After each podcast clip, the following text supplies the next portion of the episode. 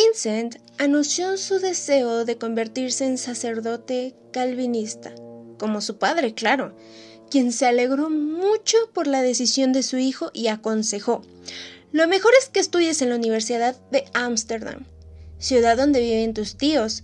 Les escribiré para que te ayuden con tus santos designios. Cuando Vincent llegó a Ámsterdam, ya lo estaba esperando su tío, el almirante Johannes Van Gogh. Lo recibió en su casa acomodándolo en una agradable recámara con una gran ventana donde se admiraban preciosos canales, jardines y una rústica iglesia con un campanario casi de juguete. Vincent apretó el brazo de su tío en muestra de agradecimiento. Vamos, tu tío el reverendo Rudolf Stricker te espera. Está emocionado con tu llegada. Bienvenido, exclamó Stricker al recibir a su sobrino. Antes que nada, te enseñaré la biblioteca, mi lugar preferido. El lugar era encantador.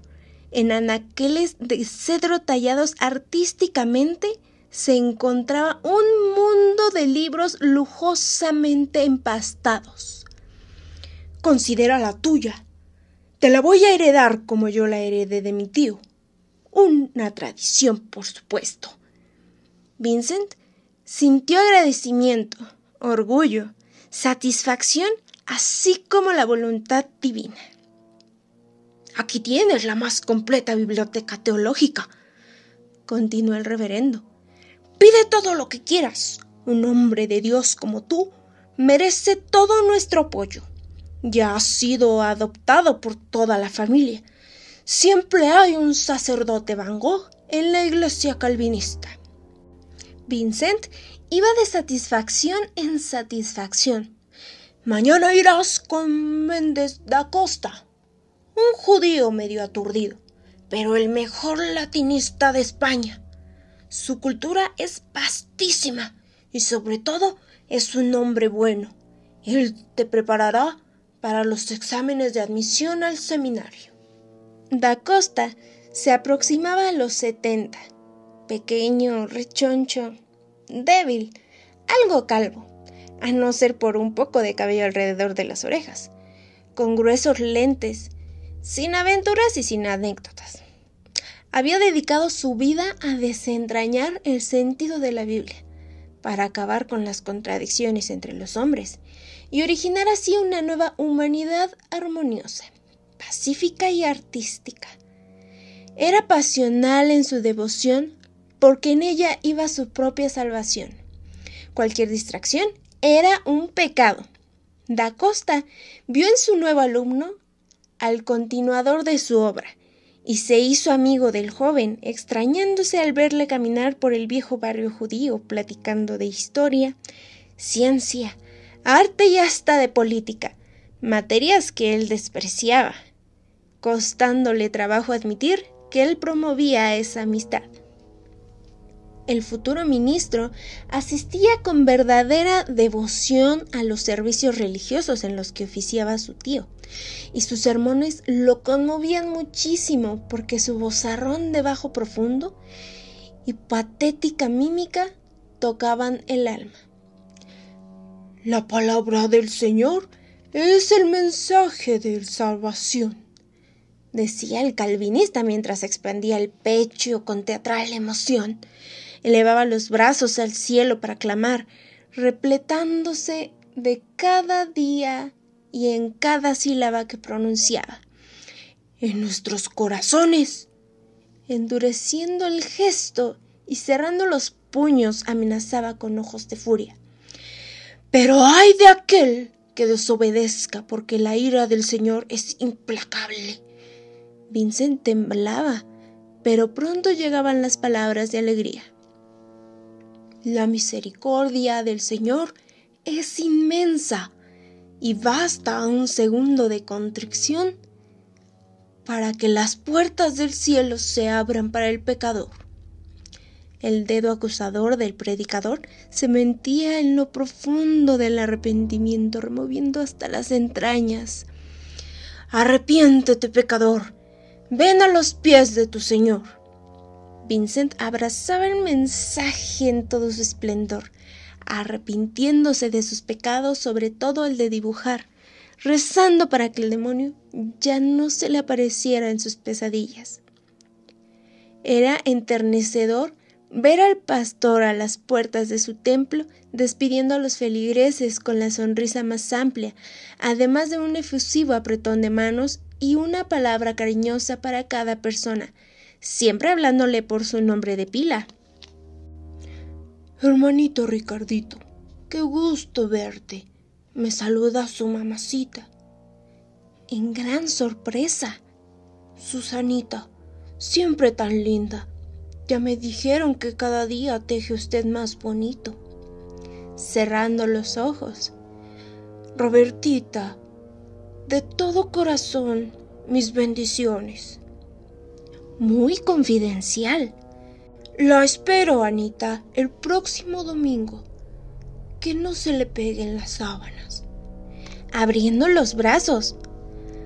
Alabada sea su gloria, Augustita. Cuánto gusto verla aliviada.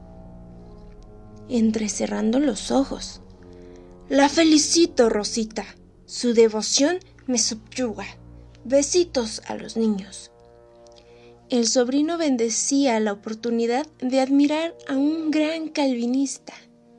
Los domingos, Vincent estaba invitado a comer en casa de su tía Clara, con la crema innata de la familia Van Gogh todos pelirrojos, amplias mandíbulas, fuertes, altos, muy bien vestidos, ceremoniosos y con una sonrisa controlada por la pulcritud y la riqueza. Era el clan en todo su esplendor. Abuelos, padres, hijos, sobrinos, primos y nietos orgullosos de su sangre, Vincent era feliz con ese espectáculo. Ahí conoció a Kai, su prima. ¡Qué mujer! Alta, esbelta, nariz griega, impecable dentadura, tez blanquísima, amplia cabellera color pelirrojo milagro, ojos azul turquesa, labios de promesas delineadas, toda ella dinámica como la sorpresa y el natural y obligado centro de atención. Kai estaba casada con Ben, holandés clásico, atlético, rubio, enérgico, alto, audaz, admirado, rico y triunfador. Eran padres de un niño, Jan, de cuatro años, con el que formaban el cuadro ideal de la familia una pareja con la bendita gracia de la procreación, la naturaleza en todo su esplendor, seres en un encuentro exquisito, el amor fructificado, la ansiedad satisfecha, el fulgor detenido, la esperanza cumplida. Al admirarlos, Vincent se llenaba de vasta felicidad, en secreto, sin poder confesárselo. Con el brazo dolorido, Vincent los dibujaba. Ella, la encargada de crear a la nueva preciosa criatura, la madre con la belleza exquisita de todas las madres, bendecida con la gran bendición. Un amanecer la dibujó desnuda y se sorprendió admirando su obra. ¡Pecado! Él, que aspiraba a ser un servidor del cielo. Durante semanas hizo penitencia para purgar su falta todo inútil. Kai se había metido en su vida. Despierto soñaba con ella y dormido la disfrutaba plenamente.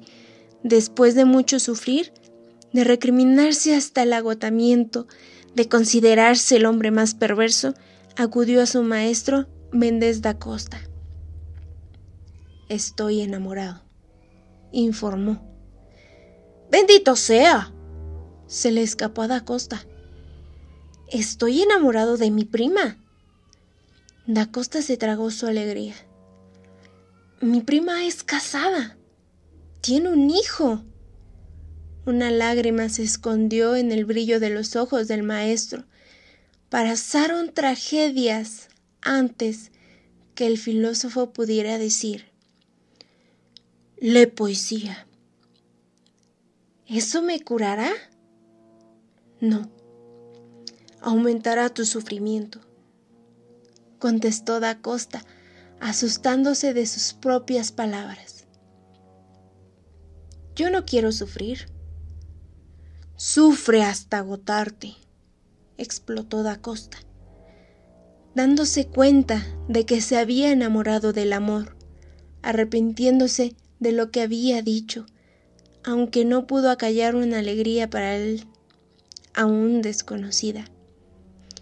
Vincent leyó mucha poesía. Mientras más leía, más amaba a Kai, más pesadillas lo asaltaban, más le dolía el brazo. Contra toda su voluntad, dibujaba a Kai y la frase los cuentos no se dibujan se volvía los pecados no se dibujan. Nada había en él que aprobara desear a la mujer de tu prójimo. Y sus dibujos le parecían despreciables, sucios, muy lejos de la poesía que leía. Pero un destello de su ser clamaba. Yo dibujo un pequeño detalle de su belleza y de la pureza con que la amo. Pero el demonio lo circulaba día y noche y lo obligaba a dibujar a Kai sin descanso. Vincent se volvió melancólico, distraído y solitario, lo que acrecentó los chismes, justos e injustos que brotaban a su alrededor, principalmente entre las damas. ¿Qué tendrá? decía una. ¿Estará enfermo? Entretejía la otra. Extrañará a su familia, sugería la tercera. ¿Estará enamorado? interrogaba la cuarta. Yo voy a investigar, se dijo Lucion, una viudita muy cercana de los cuarenta y muy inteligente, que sensitiva, fingía frialdad, perspicaz, actuaba con prudencia y amorosa. Mostraba indiferencia muy bien conservada, alegre por dentro, mustia por fuera, pispireta en sus deseos, muy recatada en sus modales. También tía de Vincent se las arregló para hacer creer que estaba interesada en la historia del calvinismo, con lo que pusieron a su disposición la biblioteca donde fácilmente logró la confianza del futuro pastor quien le contó de su amor. Con exagerado estupor, Lucion abrió desmesuradamente los ojos y llevándose la mano a la boca exclamó No. Eso no. Vincent cayó en la desesperación y por debajo de la mesa como consuelo, Lucion apretó la mano del joven. Lucion se compadeció del pecado de Vincent que clamaba. He traicionado la confianza que los Van Gogh pusieron en mí. Mientras el rostro de la tía reflejaba gran martirio.